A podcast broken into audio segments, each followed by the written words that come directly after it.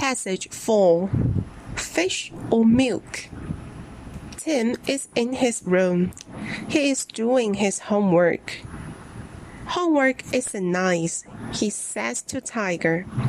Tiger is my friend. He writes. He is my cat. He is small and black, and his eyes are green. I give him fish and milk. Tiger looks at Tim. Fish or milk? Tim says. I can't come now. I can't give you food now. I'm working. He writes. He comes to my room and looks at me, and I give him fish and milk. Tiger says, Meow. No, Tiger, Tim says. I can't come now. I'm doing my homework.